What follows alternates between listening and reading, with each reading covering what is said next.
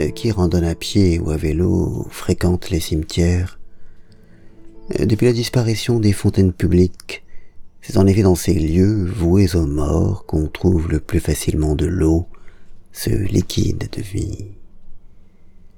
Je vais donc souvent dans les cimetières et m'étant abreuvé, je regarde un moment les tombes. Sur certaines, des photos ont été placées, protégées plus ou moins de l'usure par un revêtement d'émail ou de verre. Et à chaque fois je suis étonné par l'âge des personnes photographiées, qui est le plus souvent celui de leur mort, comme si leur vie avait tout entière été tendue et signifiée par cet instant ultime. C'est particulièrement frappant dans le cas de celles et ceux qui ont eu la chance de mourir vieux. L'image laissée à la postérité par les photos de cimetière est le plus souvent celle d'une vieille femme ou d'un vieillard un peu décati ou affaibli ou usé par la vie. Ni l'énergie, ni la beauté et la gloire de la jeunesse ne se devinent dans ces visages où le temps est passé. Et pourtant, avant que d'être vieux, ils ont bien été jeunes et joyeux et pétillants. Mais de cette jeunesse et de cette force, le cimetière ne garde pas la trace.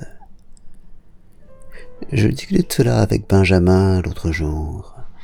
Il y a peut-être au fond de cette représentation des morts si coutumière que nous ne la distinguons plus, l'idée que la vie est un processus ascendant, euh, qu'on est plus soi à vingt ans qu'on ne l'était à dix, à 40 qu'on ne l'était à 20, à 60 qu'on ne l'était à 40, et que c'est donc dans les derniers mois de sa vie que, sauf maladie sans doute, on est le plus complètement soi-même, ayant eu le loisir et le temps de s'accomplir, d'atteindre la plénitude de son être.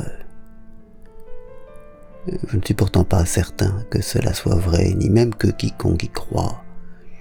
Je ne pense pas que la vie soit une longue progression, non plus d'ailleurs qu'une lente dégringolade ou une courbe en cloche façon gausse.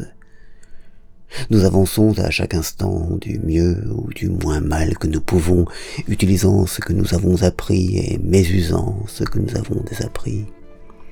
Nous ne sommes pas plus ou moins nous-mêmes à 80 ans qu'à 20.